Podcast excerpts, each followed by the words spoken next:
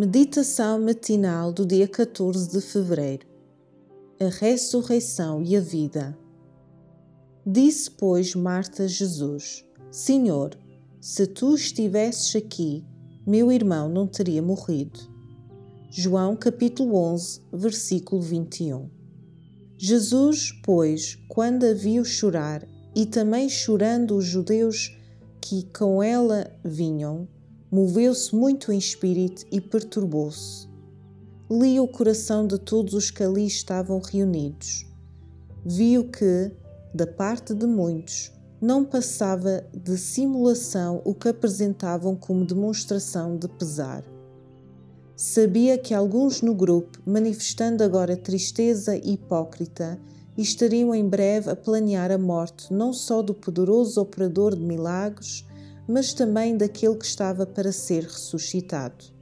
Cristo poderia ter-lhes tirado as vestes de pretensa tristeza.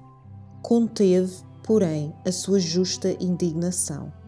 As palavras que poderia, com toda a verdade, ter proferido, calou-as por amor para com o querido ser ajoelhado em dor aos seus pés, que realmente acreditava nele. Onde o puseste? perguntou. Disseram-lhe: Senhor, vem e vê. Juntos dirigiram-se para o sepulcro. Foi uma cena dolorosa. Lázaro fora muito amado e as suas irmãs choravam por ele, com o coração despedaçado.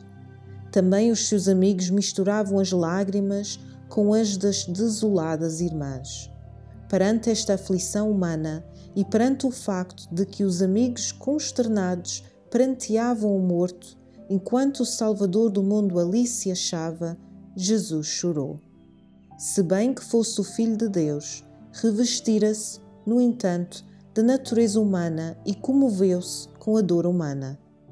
O seu coração terno e cheio de compaixão está sempre pronto a compadecer-se perante o sofrimento. Chora com os que choram e alegra-se com os que se alegram.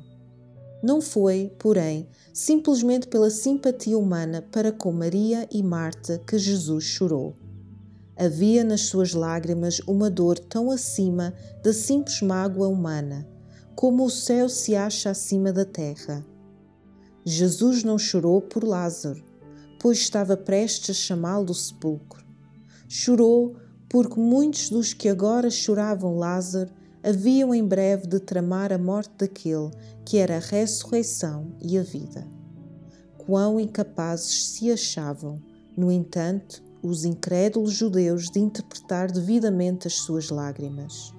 Alguns, que não conseguiam ver nada mais do que as circunstâncias exteriores da cena que perante ele estava, como causa da sua tristeza, disseram baixinho: Vede que como o amava? O Desejado de Todas as Nações, capítulo 21, páginas 451 e 452. Para reflexão: Como reajo quando alguém que ajude me trai? Inspiração devocional. Para mais informações, entre em contato com 919 769 322.